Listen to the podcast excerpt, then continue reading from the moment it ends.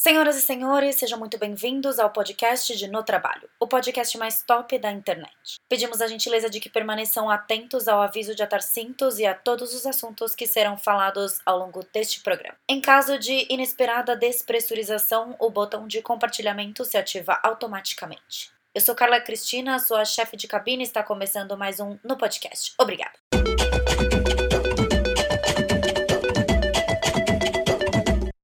Oi, pessoal, mais um episódio de No Podcast e continuamos com presenças ilustres aqui nesse rolezinho maravilhoso que a gente tá fazendo aqui. Hoje eu trouxe a Carol Coelho, que é uma das minhas melhores amigas. E além de ser uma das minhas melhores amigas, que é um cargo muito importante, as pessoas têm que respeitar isso, ela é consultora de estilo. É, e além disso, ela é várias coisas que, no caso, a gente vai abordar no vídeo. Pode entrar, Carol Coelho! Ai, gente, me achei. Isso daqui tem uma super produção, vocês nem imaginam. Oi, gente, boa noite. Bom, prazer estar aqui. Adorei esse convite, mana. E vamos aí bater papo com a galera. Primeira vez que estou fazendo um podcast. E Me convido- sinto emocionada. Convidada ainda do meu canal, que está no começo, mas que mal, come... mal começou e a gente já, considera Já respeito pacas. pacas. Hoje a gente vai falar sobre transição de carreira. É, eu falei sobre isso no primeiro episódio. Se você ainda não ouviu, ouça o primeiro episódio. Mas eu trouxe outras pessoas, vou trazendo outras pessoas pra falar sobre transição, porque muita gente já transitou de carreira na vida. E a Carol foi uma dessas pessoas. Ela vai contar um pouco da trajetória dela. Conta pra gente como que você começou nesse mundo de meu Deus aí. Eu comecei nesse mundo de meu Deus achando que eu ia ser diretora de um departamento jurídico de uma multinacional. É, apesar de ter sido criada para ser do serviço público, né? Porque, assim, do começo, eu sou de Roraima. E eu vim fazer faculdade em São Paulo porque minha mãe queria que eu fosse juíza. E quando eu falei que eu estava no- na dúvida entre direito e jornalismo, ela perguntou se eu queria morrer de fome, já que em Roraima só tinha um jornal. Aí eu falei, claro que não. Então eu vou fazer direito. Eu senti na hora que ela não ia Nossa, eu passei por isso com moda. então eu vim, fiz direito e o sonho da minha mãe era ter uma filha juíza, mas eu sempre gostei do lance empresarial. Eu não sabia nem o que era, porque em Roraima não tem empresa, mas eu sonhava em trabalhar na Avenida Paulista, e eu via as novelas e eu falava, nossa, quero trabalhar em empresa, não sabia o que era. E aí meu primeiro estágio foi no serviço público e foi a minha primeira frustração com a carreira, porque eu percebi que não era o que eu queria, e aí, tipo, fudeu, o que, é que eu vou fazer? Porque era o que eu ia fazer. Aí eu tentei achar outros, outros concursos, tudo bem, não vou ser juíza, vou pra MP, salva a sociedade. Não, não vou pra MP, quero ir pra Fazenda Nacional, tributário, gosto de tributário. Enfim, não era nada disso. Ai, tributário é tão chato. Mas ganha dinheiro. Ai, eu não tenho vida, enfim. É, não, não, não tem, mas na Fazenda Nacional é, é um trampo legal, assim, até, né? Tá. Enfim. Aí eu comecei, eu saí do meu primeiro estágio no meio do segundo ano, quase terceiro ano da faculdade, saí do serviço público e fui pra uma multinacional. Aí eu comecei de fato a trilhar minha carreira e eu realizei todos os sonhos que eu tinha, eu dei check em tudo que eu tinha na minha cabeça quando eu vim de Roraima. Porque eu queria trabalhar numa multinacional, eu trabalhei em três. Eu queria trabalhar na Avenida Paulista, eu trabalhei do Paraíso à Consolação. No Paraíso, no Trianon MASP e na Consolação, lá na Bela Sintra. É, e aí, nessa primeira multinacional, já não foi muito legal, porque eu fazia contratos e ai, que boring, né? Você não faz nada, você fica muito quieto, é muito passivo. Aí eu fui pro escritório. Fui pro maior escritório de advocacia trabalhista do país na época. Ele tinha 300 advogados, fora o resto da equipe. Esse O resto da equipe você diz estagiário. estagiário, paralegal, administrativo, e tu- porque ele tinha, ele tinha RH, tinha um departamento de recrutamento e seleção, era uma empresa, entendeu? Normal. Suits. Exatamente, suits, total, total. E eu entrei lá, foi a realização de um outro sonho, outro check, porque eu lembro que antes de vir pra São Paulo, eu vi uma Veja São Paulo e na capa dela, eu conto essa história nas minhas palestras, é muito louco. Na capa da Veja São Paulo que a minha mãe recebia lá em Roraima, tinha quatro homens que eram os sócios das maiores bancas de advocacia do país. E eu, recebi essa Veja no ano que eu vinha pra cá. E aí eu lembro que eu virei, li, devorei. Eu sabia o nome dos sócios dos escritórios, onde eles ficavam, eu sabia tudo. Cara, eu era alucinada, assim, é, obstinada. E aí eu virei pra minha mãe e falei, eu vou trabalhar num desses escritórios. E foi esse o meu segundo passo no mundo empresarial, Você pode digamos falar assim. nomes? Demareste Almeida. Ah. É, hoje nem é mais Demareste Almeida, é só Demareste. É, e foi assim, eu não sei descrever a minha alegria o dia que eu entrei naquele escritório. Só que o meu maior sonho virou meu maior pesadelo, porque as pessoas eram malvadas. Assim, de era um gossip, Era um gossip girl do, do corporativo. É, e se você reclamasse, era aquela frase de o diabo veste Prada. Eu escutei mais de uma vez. Um monte de gente queria o seu lugar. Você tá achando ruim, vai embora? Tem fila ali na porta. E tinha fila, literalmente, porque o Demarest fazia seleção uma vez no ano. E era uma prova fodida. E eu não passei tipo... por essa prova. Eu entrei por indicação. Nossa, então você foi, tipo, você cortou caminho. Cortei caminho, eu já fazia networking e não sabia American o que era. Idol. É, tipo isso. E aí, mas assim, era um ambiente extremamente hostil, abusivo. Hoje eu percebo. Eu comecei a me frustrar, mas eu percebi que de fato era na advocacia que eu ia ser feliz, no corporativo. Gostava de, de defender a empresa. Apesar de já me questionar um pouco, porque ali eu tava ferrando com o trabalhador, né? Que era trabalhista, eu fazia contra o trabalhador. Aí eu comecei a me frustrar, mas tudo bem. Fui ainda para outros escritórios, para outras empresas, outras multinacionais. Fui para banco, trabalhando em Santander. Aí no Santander eu percebi que eu era só um número e pela primeira vez na minha vida eu tive meta para bater. Porque advogado não tem meta, ele tem prazo para cumprir. É. A meta dele é o tempo. É, só que dentro de um banco eu tinha que recuperar dinheiro, eu tinha que fazer acordo. Eu tinha que negociar isso. Então eu liberava os escritórios para fecharem os acordos. De uma carteira pessoa jurídica, gente que devia para o banco há mais de oito anos. Era podre do podre do podre. Tipo, o que resgatar, resgatou. E aí Mas eu... dentro desse o que resgatar, resgatou, você tinha uma meta. Tinha uma meta. E era sangue no zóio, todo mês tinha que bater a meta. Banco, e... né? É, aquele inferno. É loucura. Beleza, fiquei no Santander um tempão. Aí um dia teve teve um corte, eu já queria sair, eu já tinha pedido do meu chefe para ser demitida, tipo, dois meses antes porque eu tava numa fase ruim do meu casamento. A gente queria se separar. E eu virei pro meu chefe e falei: Você não tem como me mandar embora? Eu preciso dessa grana. Aí ele falou: Não, não tenho budget para isso, não sei o que, não sei o que lá. Então, aí, dois meses depois, teve um facão. A minha equipe de 30 passou a ser 10. E aí ele me chamou na sala dele e falou: Bom, você tinha me pedido isso, tá eu não podia, mas hoje tá aí. Aí eu peguei meu barquinho, fui pra Roraima, fiquei seis meses lá pensando, nossa. Ainda que... casada? Ai, me separei, fiquei seis meses separada. Que sem divorciar. Foi quando você foi pra Roraima, tá? Isso. E aí fiquei lá pensando, nossa, que merda, né? Tinha tudo para dar certo essa carreira maravilhosa. Gosto tanto do direito ainda. Tudo bem. Seis meses depois voltei o casamento, voltei para São Paulo.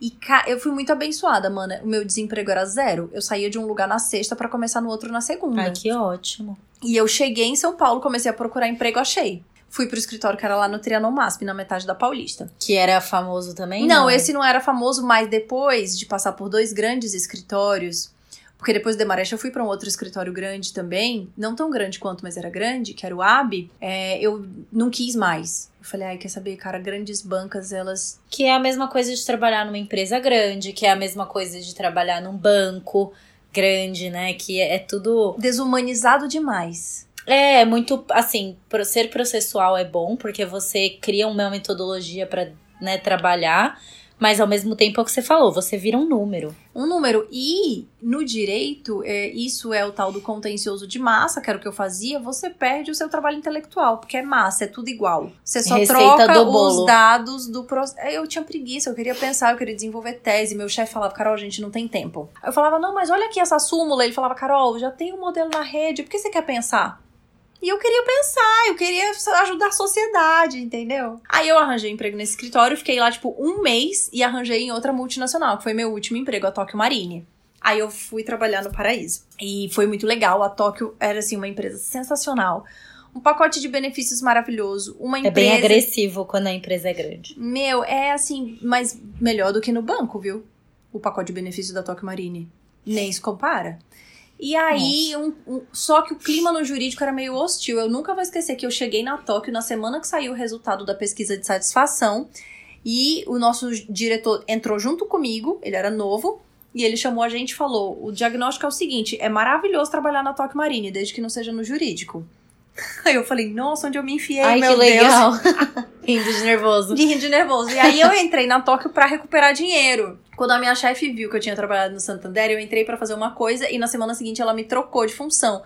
Aí eu falei, caraca, eu não aguento mais isso, não quero. Aí eu fiquei lá seis meses muito frustrada, porque eu não fazia o que eu queria. A empresa estava num puta processo de transformação. Eu tava na implementação de, do novo sistema jurídico, então eu ficava o dia inteiro com cara de TI do meu lado, pensando, esse campo aqui, a gente vai fazer ele para digitar, para ter opção, ai, era um porre, um porre. Eu saía tipo meia-noite todo dia, era um inferno. Nossa, top. Eu já tinha vontade de empreender, aí tinha resgatado o casamento. A gente pensou, ah, vamos começar a pensar em empreender, vamos, porque vai ser bom, você vai ter tempo, né? Aí, um dia caminhei para isso, descobri o curso de consultoria de imagem na Belas Artes, porque eu pensei que eu tinha que me inteirar um pouquinho do mercado. Não, mas back in the day. Ou agora, você tá falando? Isso lá na Toca Marine. Ah, lá na Toca Marine você já tinha descoberto curso de consultoria de imagem lá. É lá, porque eu sabia que eu ia empreender com moda. Tá bom. Eu já tinha o blog nessa época. Eu criei o blog, trabalhava no Santander. Eu mandava o link todos os dias para as 30 pessoas da minha equipe, eu tinha 30 acessos diários. Eu era bem cara de pau, minha chefe no Santander me dava maior apoio. E aí eu falei, é, é verdade, vou, vou empreender com moda, que é o que eu gosto, era comunicação de moda, porque eu achava que eu tinha que ser jornalista, mas eu não tinha como ir pra uma redação, então vamos vender roupa, vai dar tudo certo. Eu peguei toda a grana que eu tinha para fazer uma loja linda, que era perfeita de boneca, na rua da minha casa. Eu levava sete minutos andando. Nossa, que top. Então, esse era meu sonho. E eu me descobri empreendedora, de fato. Eu amo, amo planejar, amo pesquisar, pensar no produto, E no, o, no o cliente. insight do empreendedorismo é interessante. Você ser o criador e o executor do negócio que é pra você. Quando você vê né? acontecer, cara, assim, eu chorei de emoção quando eu vi a loja inaugurando. Ficou exatamente como eu queria. Então a minha transição se deu muitos anos depois para algo que eu já sabia que era o meu propósito, que era trabalhar com mulheres. Só que eu ainda não enxergava dessa maneira nessa época. Eu achava o quê? Eu gosto de moda, sempre gostei de moda. Não Mas estava não era feliz. moda masculina. Não, é. Não estava feliz na minha carreira, quero ter tempo para minha família, vou, vou abrir uma loja. E aí, pra quem tá aí do outro lado pensando que quer vender roupa no Instagram, que quer ter uma loja, qualquer coisa do gênero, eu vou dizer uma coisa pra vocês. Varejo não é matar um leão por dia, não. É matar uns 10 Zoológico. todo santo dia. É, a Babi loucura. falou isso esses dias e é verdade, né? Porque É, varejo é loucura total. E eu não tinha experiência nenhuma de venda, porque advogado nem é treinado pra vender. Código de ética da OAB mal permite você entregar um cartão, então eu penei. Eu errei na compra, eu errei na venda, eu errei na distribuição do investimento, eu errei em menosprezar budget de comunicação. Mas graças a Deus nessa época estavam começando as redes sociais e eu podia usar meu blog como uma ferramenta de venda. Então eu postava a roupa no blog, vendia. Se ela ficasse lá na arara, não vendia não, mas se eu pendurasse no meu corpício e postasse, aí eu comecei a perceber como é que a mulher funcionava. O desejo da mulher funciona na base da inveja, né? A gente compra o que a gente viu bonito no corpo da outra, a gente quer que seja bonito no nosso corpo também. Aí, beleza, foi legal, mas depois de um ano e meio de loja, eu não tinha o resultado que eu queria. Tinha feito várias coisas erradas, tava ferrada. É, fui trabalhar na Carolina Herrera para aprender a vender. Deixei minha vendedora um mês na loja e falei, cara, eu vou aprender a vender porque eu preciso vender. Fui lá no Cidade Jardim, trabalhei 38 dias, aprendi demais com o mercado de luxo. Voltei cheia de ideias, mas não deu para salvar o negócio. E antes que eu falisse real, eu passei o ponto. E aí fiquei com puto estoque em casa, porque você compra uma tendência da época do azulejo. né? Lembra da estampa azulejo? De azulejo português, né? É, eu sou dessa fase aí. Que nunca mais ninguém quer comprar, né, querida? Você compra muito, você Não, é compra super errado. sazonal. Exatamente, eu sabia disso, não sabia disso. O meu representante me avisou disso? Claro, Claro que que não, não, eu só ele queria bater a meta, exatamente. Então você tem que ser muito, muito rato e muito esperto pra ter um negócio de varejo de moda, inclusive, porque hoje em dia as marcas trabalham com 52 coleções, é uma por semana. Deus é mais. Deus é mais. Aí, quando eu passei o ponto da loja, eu lembro que eu tinha uma fotógrafa que fotografava os produtos e eu mesma, que se chamava Suelen Suelen. Gargantini. E aí eu tava lá me lamentando com ela, que eu amava muito o meu negócio, eu não me via voltando pro direito. Ela virou pra mim e falou: Carol, e se a gente fizesse um negócio aqui no ABC, tipo F-Hits? para concorrer com a F-Hits, porque você agora já conhece um monte de gente, você já tem o know-how, você sabe como que é trabalhar com blog, porque aí eu consegui monetizar meu blog nessa fase, porque eu podia me dedicar ao blog. Já tinha Instagram nessa época? Tava começando. Era blog mesmo, era no www. Eu criei um networking diferente, deixei de conhecer só advogados para conhecer empresários, publicitários. Aí ela falou: você podia ajudar as blogueiras, cara, porque todo mundo tem o mesmo problema, que é fazer dinheiro com blog. E você tá conseguindo isso. Eu falei, gente, genial! É isso! É isso! Comunicação de moda vai ser incrível!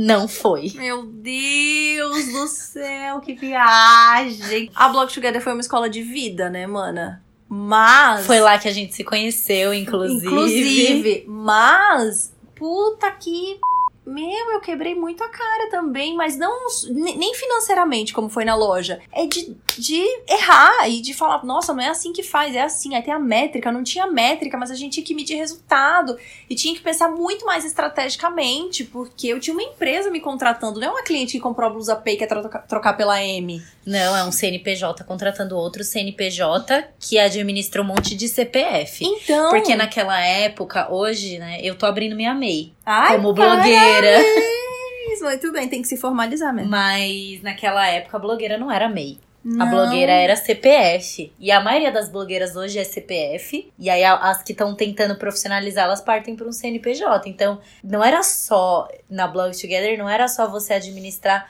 a métrica, o resultado, o contrato, mas era você administrar também o ego de 40 blogueiras. Que era uma, assim, é certamente o maior desafio, e tanto que a gestão de pessoas cabia a mim, porque a Su não tinha essa, essa paciência, ela era pragmática.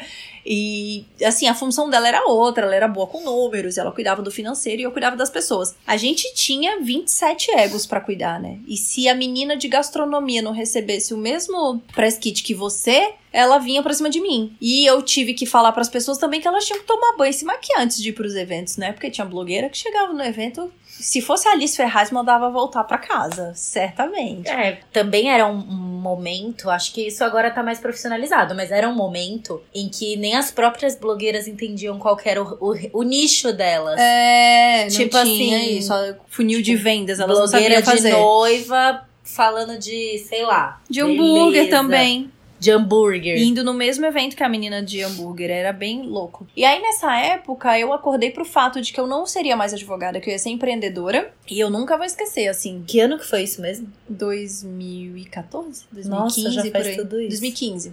É, faz tudo isso. E aí eu lembro que eu virei para Deus e falei assim, um dia dirigindo, eu nunca vou esquecer, eu falei, Deus, podia ter uma pós de administração aqui no ABC, né, e ser bem baratinho. Porque eu era casada nessa época, meu marido fazia o MBA na GV e eu queria estudar na GV, mas eu tinha que estudar administração. E os MBAs que eu sabia que existiam não era, era MBA, eu queria uma pós. E era MBA em gestão empresarial, umas coisas que não era minha realidade. Gestão de projetos, blá, é, blá, blá. ele fazia gestão de projetos. Eu cheguei em casa, eu abri o meu e-mail, tinha uma... E não era Deus, né? Era o Mark Zuckerberg ouvindo e, seus certeza, áudios. desde já, desde já. E aí ele me mandou a matrícula, né, o anúncio de que as matrículas encerrariam no dia seguinte de uma pós-graduação em administração de empresas com a mensalidade de 600 reais. Eu falei, é o quê?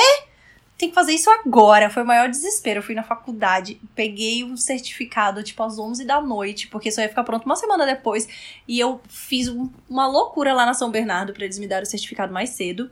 Fui na GV, me inscrevi na sexta-noite para começar a estudar sábado de manhã. Deus é mais. É, e aí após foi um divisor de águas na minha transição de carreira. Por quê? E já disse isso em vídeos no YouTube. Você tem que saber para onde você tá indo. Não vai no tiro louco igual eu fui pra loja. Você quer ser empreendedor, você tem que saber administrar. Estudar ADM é o básico. Se você não puder fazer uma pós, como eu fiz já no segundo murro, na ponta da faca, vai no Sebrae, vai ver vídeo no YouTube se intera dessa realidade. Conversa com um amigo que é administrador. Sim. O que, que é um business plan? Você não sabe, você tem que saber o que, que é Canva. Você não sabe, você tem que saber, amigão. E aí a coisa mudou. Até a minha visão com a Blog Together mudou.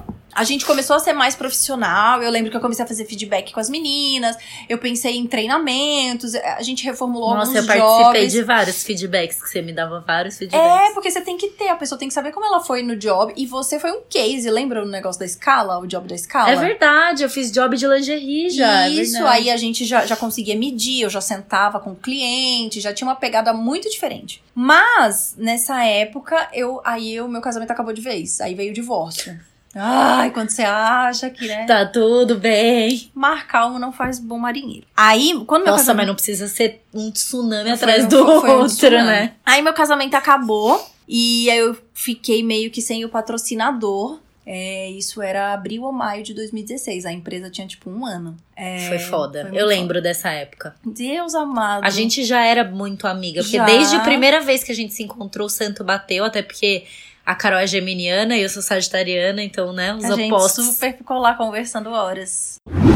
E é uma coisa que eu acho legal também. Você, como profissional, a gente era muito amiga pessoalmente, mas sempre que tinha algum puxão de orelha profissional, você sentava comigo profissionalmente e falava: Ó, isso aqui tá errado, você precisa rever isso, isso aqui você não deveria ter feito, não é assim que se posiciona. E acho que é importante também quando você trabalha com algum amigo seu. Seja porque o seu amigo tá te prestando um serviço, ou seja porque você é subordinado a ele ou você tá acima dele, amigos, amigos, negócios, Negócios à parte. E tem que ter muita maturidade pra isso. E eu acho que a nossa relação só dá certo por isso. Porque até hoje a gente se dá feedback de amizade, né? Tudo bem, vamos. Ponto, Sempre. parágrafo. ó, absorver a informação. Não, e tretas no WhatsApp dali a cinco minutos.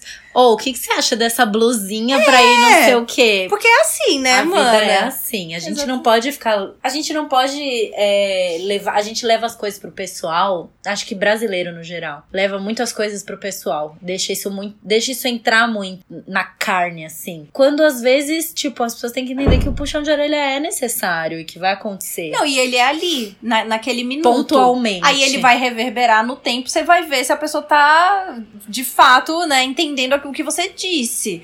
Fora que, é, eu, eu acho que, assim, é, se você não tiver esse raciocínio, você acaba com todos os seus relacionamentos, porque você não vai querer suportar nada de ninguém, que é uma grande falha. Você tem que entender que as pessoas erram e você tem que E falar pra que elas corrijam e elas vão errar de novo e você vai falar de novo, diálogo aberto é a salvação. Mas voltando pra Block Together, aí meu casamento acabou. Eu fiquei sem o patrocinador, porque eu tava investindo no negócio, não tirava dinheiro da empresa e meu ex-marido bancava tudo. Eu tinha uma vida extremamente confortável. Eu falo pras minhas amigas que assim, eu comprava aspargo sem olhar o preço. Descobri o preço do aspargo depois que eu me separei, é caro pra caramba. É e muito caro. nunca mais comprei aspargo. Faz quatro Três anos. anos. é. Não, não faz três anos, mas tipo assim, porra! Eu não sabia quantas coisas custavam, não, não me atentava tanto a isso. E aí, eu tive que começar a tirar dinheiro da empresa. Aí é outro erro, eu sabia que uma Misturar o hora ia... CPF com o CNPJ, né? Lógico, tipo, a gente tirava um Prolabore X, eu comecei a tirar mais porque eu precisava sobreviver. Nesse momento, a minha sócia não soube lidar com essa questão. Depois, ela já me pediu desculpa, ela falou, eu não soube lidar com o momento difícil que você passava e tá tudo bem. Hoje, graças a Deus, ela tá muito feliz. Mas foi um ponto de apoio, outro ponto de apoio que eu perdi. E aí, eu tive que encerrar a Block Together pelo meu divórcio. Porque eu acho que se eu não tivesse me divorciado naquela época, a empresa teria deslanchado, sabe? Porque eu ia ter Teria. suporte financeiro. E com suporte financeiro, você tem suporte psicológico. Sem a grana, você também não tem sanidade mental pra lidar com Não, aquela a loucura grana toda. ajuda a ter um pouquinho mais de sanidade mental. Isso que é foda, né? É, A gente é, a gente é dependente do dinheiro. total. Muito, tipo. E aí a gente tava fazendo um processo de coach e ficou claro que tinha que encerrar a empresa e ficou claro que eu tinha que partir pra outra coisa. E eu já era essa outra coisa há quatro anos e não sabia. Quatro anos, três anos e não sabia. Eu me formei consultora de imagem no final de 2012 e sempre achei que era só um curso que eu tinha Onde você se formou? na Belas Artes. Que E é uma aí- das mais conceituadas. É, né? e, inclusive é um custo ótimo do curso, assim, ele tem um custo-benefício muito bom. Pra quem quer fazer, fica a dica. E aí, com a nossa coach, ela falou: Carol, você não percebeu ainda que você tem na mão o que você quer fazer? Aí eu acordei pra realidade que eu já tinha ido dar palestra pra L'Oréal. Eu já tinha dado palestra na Volkswagen. Eu já tinha atendido algumas pessoas. E eu não me via consultora de imagem, a gente se sabota demais. Mas por que, que você não se via como consultora de imagem?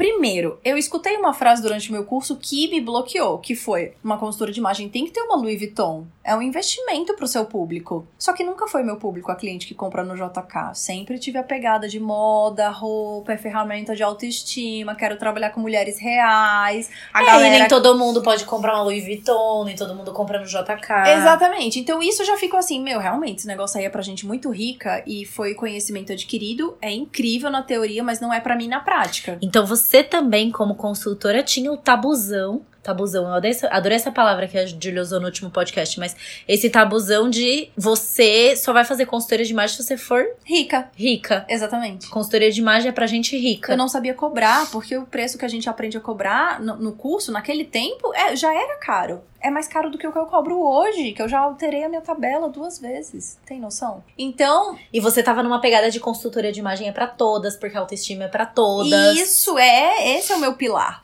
E aí, nessa época que o coach me sacudiu, eu falei, cara, mas e aí, como eu vou fazer? É verdade, tem total sentido. Abriu uma luz na minha cabeça, assim, eu senti um fresh, um barulhinho assim, tipo, tsh, acabou a confusão. Eu sei o que eu tenho que fazer, mas eu precisava materializar isso. E aí, mais uma vez, eu tive que ser estratégica, ser administradora, sentar e fazer um business plan e fazer um Canva do meu negócio de consultoria.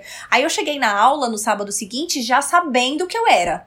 Eu lembro que eu fui falar com meu professor e falei, professor, vou fechar mesmo a empresa das blogueiras e tal. Eu lembro que você falou, a gente conversou sobre isso, você falou, vou estudar para ver se a Blog Together realmente vai dar dinheiro ou não. E aí você chegou à conclusão de que naquele, naquele momento, momento não, não e você não precisava que desse dinheiro naquele momento. Exatamente. E a consultoria era mais imediata. Vendi para uma cliente e tenho dinheiro, é só eu não tenho egos a distribuir né, as participações e tal, não tinha o custo, a Blog Together tinha um escritório, a gente tinha uma estagiária, enfim. E aí eu me realizei, aí eu me realizei, minha vida foi, ficou muito mais fácil, feliz, porque eu encontrei propósito eu encontrei os meus pilares, que são autoestima e sustentabilidade, e tenho empatia para falar com as mulheres sobre isso, porque a minha autoestima ficou no lixo com o fim do casamento, e eu fiquei quase dois anos sem comprar nada, porque eu não tinha grana, então eu sei que é possível consumir, fazer compras dentro do seu guarda-roupa, otimizar o que você tem, é, respeitar... Foi um período em que a gente trocou muita, muita roupa. Muita roupa, muita, muito. Nossa, eu comprei muito no seu guarda-roupa aquela fase. Eu tenho coisas comigo até hoje. Os colete de pelo. Sim, e você usou muito, muito. né? Muito. Não, tem muita coisa. Hoje eu cheguei aqui com o vestido seu, que não é desse tempo, mas é porque a gente segue nesse baile. E aí foi incrível. E, e aí é muito louco, porque assim, Óbvio que a gente passa perrengue, tá? Já te contei que esse mês eu passei um puta perrengue, mas eu tenho muita tranquilidade no que eu faço. Então não me mandem vagas jurídicas. Eu sou consultora de imagem e faz parte ter meses ruins. Gente, eu só quero que vocês me deem um ombro amigo. Não que você me mande uma vaga jurídica, entendeu? Eu sou empreendedor e é isso aí. Um dia tá em cima, um dia tá embaixo. Mas hoje eu sei exatamente que é isso. Eu quero ajudar mulheres e empresas a encontrarem o melhor de si por meio da imagem, aumentar a produtividade por meio de insights de autoestima na, na colaboradora e encontrar a sua essência e ser o melhor que você puder ser por meio de comunicação não falada, que é o que eu faço no atendimento pessoal. E, e a, a, ferramenta, a consultoria de imagem nada mais é do que uma ferramenta de autoconhecimento. Porque quando você tá ali, naquele dia que você acorda na bed, ou, por exemplo, eu que tô com o olho inchado, eu sei que se eu usar uma roupa preta, vai acabar comigo. Então, o que, que eu posso fazer para minimizar esse dano aqui? Eu vou usar uma roupa verde. Eu vou usar uma roupa vermelha. Porque é uma coisa que vai acender a minha, o meu rosto. E, e, é uma ferramenta de autoconfiança, que nem você falou, promover autoestima. As pessoas falam, ai, coloração pessoal é necessário? Eu falo, é. Ah, mas é porque você tá tentando promover sua amiga que é consultora de imagem? Também. mas não é só por isso. É porque depois da coloração pessoal, eu aprendi a gastar melhor. E aí, quando eu comecei a usar a ferramenta de consultoria de imagem como uma ferramenta de autoconhecimento, eu passei a abraçar a minha própria personalidade. Que eu acho que é esse, quando você fala de empoderamento feminino, de promover autoestima, é isso, é você abraçar o que já é seu. E eu acho que você realmente encontrou seu propósito de vida, porque eu vejo como você é apaixonada pelo que você faz, como você levanta a bandeira do empoderamento feminino, não só como uma mulher feminista, porque você é feminista, uhum. orgulhosamente, graças a Deus. Yes Mas também com essa abordagem do tipo, você é essa pessoa. Por que não assumir isso para você? Por que não abraçar isso, não abraçar sua própria natureza? E, e... e é isso que eu te falei, apesar de tudo. Eu amo o que eu faço. Eu sei que, como empreendedora, o meu negócio vai pivotar. Os, os negócios pivotam o tempo inteiro. Eu já sei o que vai acontecer daqui cinco anos. Mas eu sou extremamente realizada e eu não faria outra coisa hoje. Não, não faria. Eu tenho uma pequena tentação de ir para o mundo corporativo se eu recebesse, como já recebi, uma proposta para trabalhar com moda, que a grana não, não vai pagar essa realização. E na casa de uma cliente, como eu fui hoje, sair de lá e ela falar: Você iluminou a minha vida, eu tenho vontade de chorar. Ninguém nunca me disse isso quando eu era advogada. Eu trabalhava contra o, o picolezeiro que fica vendendo na praia lá em Recife. Tava no sistema, entendeu? Então, assim, não não Não, não é compara. isso que você quer, né? Não é o que me motiva, nada contra. Meus amigos todos estão na advocacia corporativa, mas boa parte deles também vive me dizendo que queria ter a coragem que eu tive. Assim, você teve muito apoio do seu ex-marido, né, na época, e você teve oportunidade de quebrar a cara. Mas se você pudesse voltar no tempo, você quebraria a cara de novo? De novo, com toda certeza, só mais planejadamente. Quebrar só um lado da é, cara, porque, não assim, quebrar a cara inteira. Quebrar a cara faz parte. Tem, eu não sou fã da sociedade americana, mas eu acho que eles têm uma coisa do empreender que é muito bacana. E nos Estados Unidos, quem assiste esses realities de empreendedores sabe que a primeira pergunta que eles fazem é quantas empresas você já quebrou? Você só aprende quebrando. Eu só saberia administrar melhor pessoas e negociar melhor jobs como eu negocio hoje os meus jobs de influenciadora quando eles aparecem, porque eu tive 27 meninas para negociar e elas dependiam de mim. Então, assim, tudo é aprendizado no empreendedorismo. Tudo, tudo. Todas as conversas que a gente tem podem virar insights. E você tem que estar muito aberto para isso. Mas eu jamais, eu, eu faria tudo de novo. E qual que é a sua dica, se você pudesse dar uma dica assim para quem quer empreender, para pessoa que tá tomando coragem para sair da empresa e querer empreender? Estuda. Estuda, estuda, porque é um negócio que, assim, o cara que criou a empresa mais valiosa do planeta na garagem de casa, ele é um. Ele era gênio ele era fora da curva. O, o cara que criou a maior rede social do mundo numa noite que ele levou o pé na bunda, ele é gênio, ele é fora da curva. A gente que é. A gente é a curva. O proletariado, amigão, se você não é herdeiro de nada, você tem que ralar e você tem que estudar. e até se você for herdeiro, porque se você for herdeiro, você precisa estudar para você não queimar a grana da sua família, como aconteceu. Mas você tem um suporte, em várias né? tem. Não, sim, acontece, mas é, é menos. A pressão é menor, entendeu? Então, assim, eu sempre sempre digo, estuda, decide o negócio que você quer, para e pensa, faz o negócio com propósito, não faz só por dinheiro, porque pode ser que não se sustente no tempo, entendeu? Se você não for muito estrategista e frio, não vai sustentar é, trabalhar tem, com um negócio exato. só por grana. Tem negócio que é sazonal, que fica, hoje tá bombando. Isso, fica no seu emprego. Não, não sai, porque é louco, o bagulho é louco. Esses dias eu tava conversando com uma amiga e ela falou que queria vender roupa no Instagram. Eu falei, por que você quer vender roupa no Instagram? O que, que vai te diferenciar das outras lojas? É balela, assim, parece balela de motivacional, mas, cara, é muito real. Você tem que saber por que você quer fazer, o que que vai te diferenciar. Por que, que as pessoas vão querer comprar no seu Instagram e não no outro? E aí ela queria ter uma sócia eu falei para ela uma coisa. Eu falei: você casaria com essa pessoa? Se você casaria com essa pessoa, você será sócia dela. Se você não casar com essa pessoa, não seja Uma sócia. sociedade é um casamento. É um casamento. Você tem que aceitar que você vai casar com essa pessoa. Exatamente. Então... Você casaria comigo? Cara? Ai, casaria. Ah. Você é meu crush. é foda, é foda porque você tem que lidar com o, o melhor e o pior da pessoa, né? Exatamente.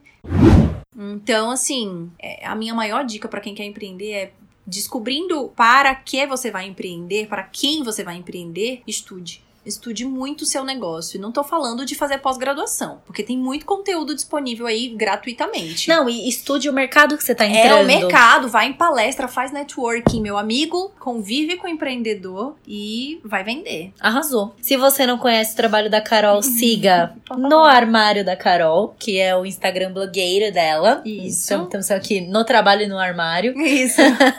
e temos também Carol Coelho Imagem, que é o Insta de consultoria dela, que ela posta várias várias dicas sobre sustentabilidade. Lá tem os contatos profissionais dela para você acessar, fazer uma cotação, fazer sua coloração pessoal, saber que estilo que você Contratar uma palestra. contratar uma palestra. Ela é geminiana, filha, o negócio dela meu é negócio falar. é falar, exatamente. Foi quando eu descobri meu propósito, que era comunicar. E tamo aí. Lá é um CNPJ dedicado a mudar o mundo. Seja Aham. pela autoestima ou pela sustentabilidade. Ou pelos dois. Pelos dois, é isso aí. E sigam também dasmanas.brechó, Isso!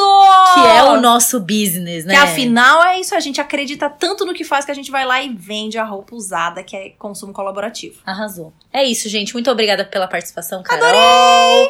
E ficamos por aqui. Até a próxima. Até mais. Tchau. Tchau.